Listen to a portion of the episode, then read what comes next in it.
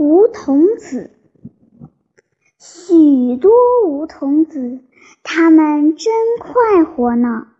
他们穿着碧绿的新衣，都站在窗沿上游戏。周围张着绿绸似的帷幕，一阵风吹来，绿绸似的帷幕飘动起来，像幽静的庭院。从帷幕的缝里，他们可以看见深蓝的天，看见天空中飞过的鸟儿。看见像仙人掌的衣服似的白云，晚上他们可以看见永远笑嘻嘻的月亮，看见削皮的眨着眼睛的星星，看见白玉的桥一般的银河，看见提着灯游行的萤火虫。他们看得高兴极了，轻轻地唱起来。这时候，隔壁的柿子也唱了，下面的秋海棠也唱了，石阶底下的蟋蟀也唱了。唱歌的时候有别人来应和，这是多么有趣呀！所以梧桐子们很快活。有一颗梧桐子，它不但喜欢。看一切美丽的东西，唱种种快乐的歌。它还想离开窗沿，出去游戏。他羡慕鸟儿，羡慕白云，羡慕萤火虫。他想要是能跟他们一样到处飞，一定可以看到更多的美丽的东西，唱出更多的快活的歌。离开窗沿并不难办，只要一飞就飞出去了。他于是跟母亲说：“我要出去游戏，到处飞行，像鸟儿那样，像白云那样，像萤火虫那样，我就可以看到更多的美丽的东西，唱出更多的快活的歌。回来的时候。”我把看到的一切都讲给您听，给您唱许多许多快活的歌。他的母亲摇了摇头，身子也摆了摆，和蔼地对他说：“你应该出去旅行，哪有不让你去的道理呢？可是现在你的身体还不够强壮，再等些时候吧。”他听了不再作声，心里可不大高兴。他觉得自己已经很胖很结实了，一定是母亲不放他走。什么身体不够强壮，不不过是推脱的话罢了。他决定不告诉母亲，自个儿偷偷地飞开去。可是飞到了外边。会不会遇上什么困难呢？独自旅行能不能找到同伴呢？一想到这些，都叫他担心害怕。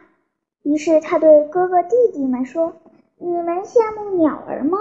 羡慕白云吗？羡慕萤火虫吗？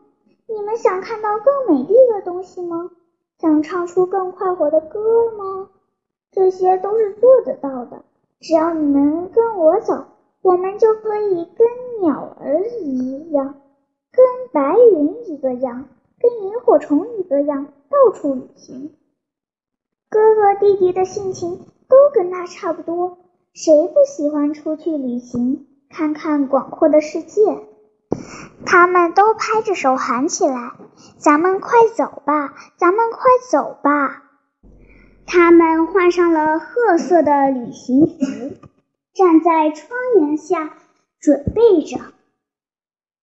这时候，绿绸似的帷幕变成黄锦似的了，而且少了许多，变得稀稀朗朗。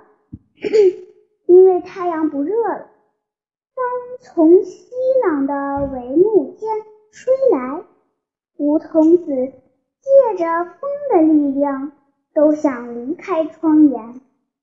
大家把身子摇了几摇，还站在窗沿上。只有一颗，就是最先想要离开的一颗，独自一个飞走了。他多么高兴呀！自以为领了头，带着哥哥弟弟们到广阔的世界里去旅行了。他头也不回，只顾往前飞，一会儿高，一会儿低。后来他觉得有点力乏了，才回过头去招呼。哥哥们、弟弟们，哎呀，不好了！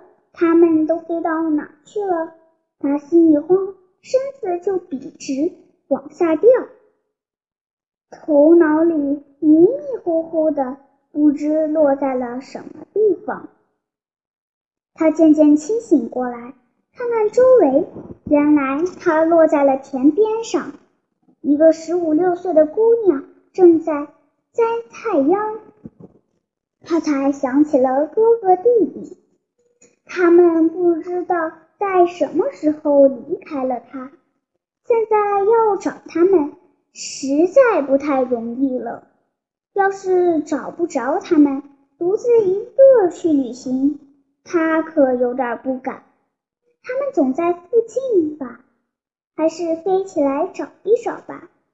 哪知道他一动也不能动，他着急了。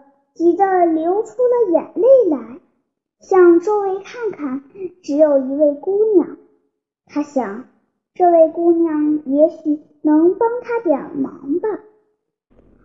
他带着哭声说：“姑娘，您看见我的哥哥弟弟了吗？他们到哪里去了？请您告诉我，可爱的姑娘。”姑娘只管摘她的菜秧，好像没有听见。他的话，摘完了六齐，他穿上放在前边的青布衫，两只手扣着纽扣。忽然看见了落在地上的梧桐子，就把它拾了起来。他在姑娘手心里，手心又温暖又暖和，真舒服极了。他不再哭了。心里想，这位姑娘真可爱，他一定知道我的哥哥弟弟在哪里，一定会把我送到他们身边去的。姑娘回到自己家里，把它放在靠窗的桌子上。她以为来到哥哥们弟弟们中间了，急忙向周围看，却一个也没有。她又犯愁了，高声喊。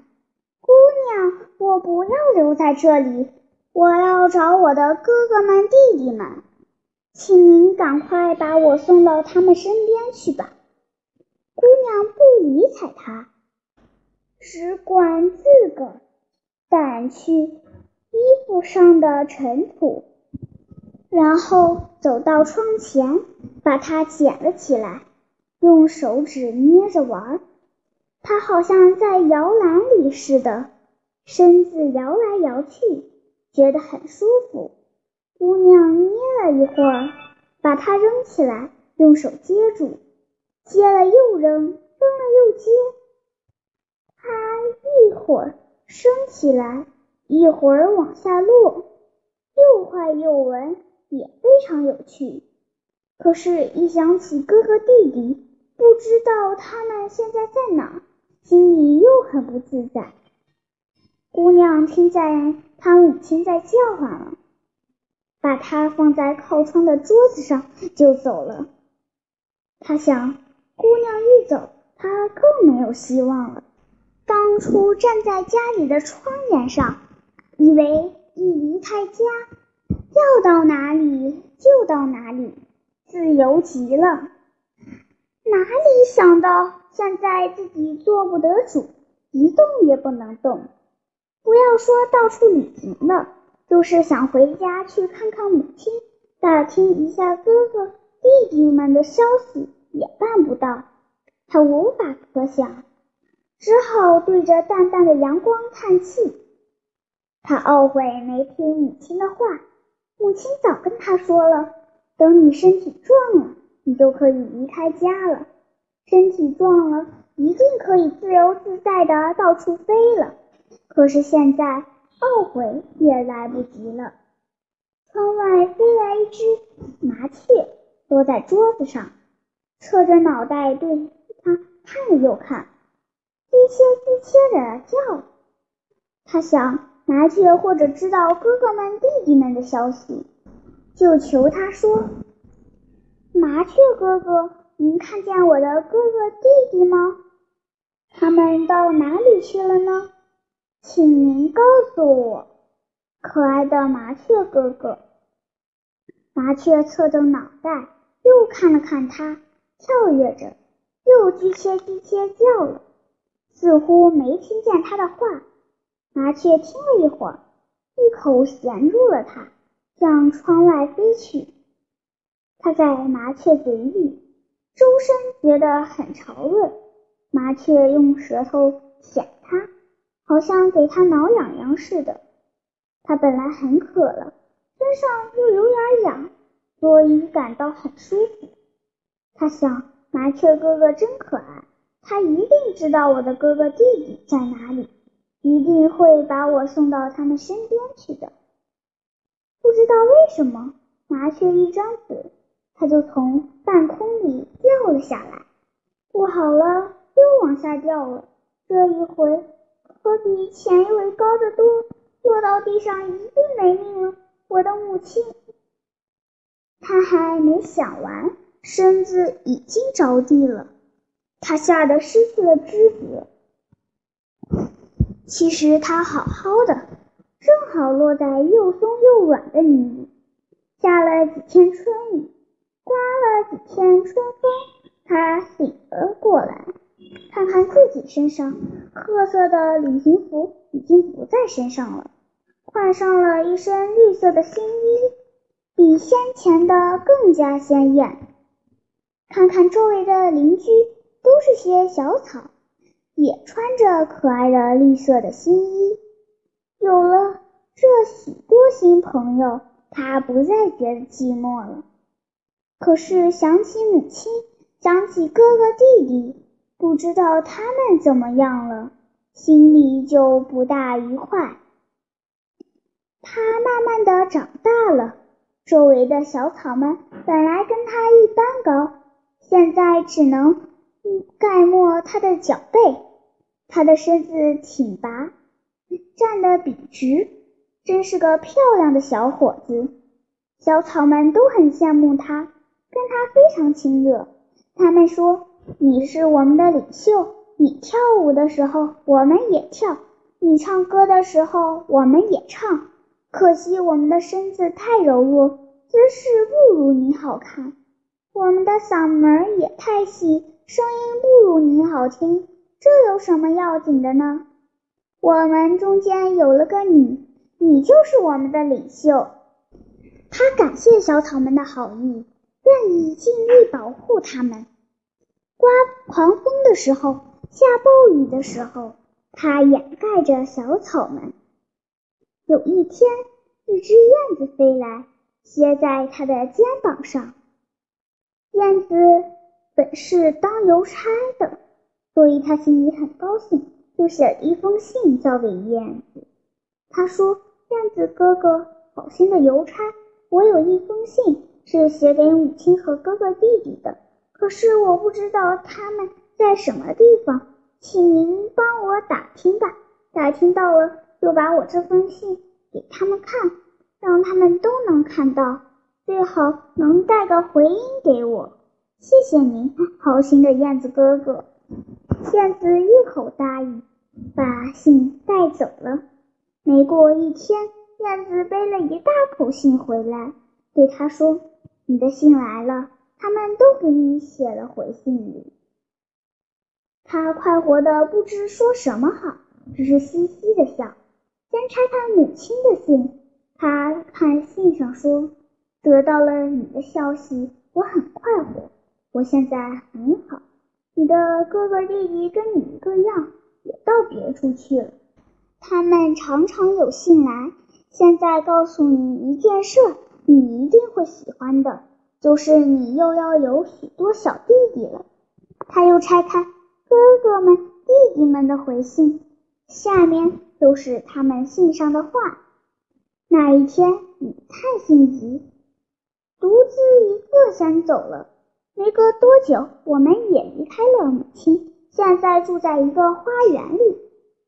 我离开了母亲。落在人家的屋檐上，修房子的工匠把我扫了下来，我就在院子里住下了。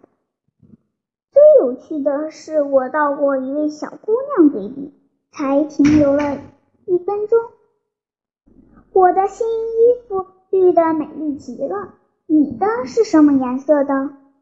我将来也会有孩子的，希望有一天你来看看你的侄子们。他看完信，心就安了。母亲和哥哥弟弟他们都很好，用不着老挂念他们，只要隔几天写封信去问一问就好了。燕子天天来问他有没有信要送，他很快活，至今还笔直地站在那儿，身子只顾往高里长。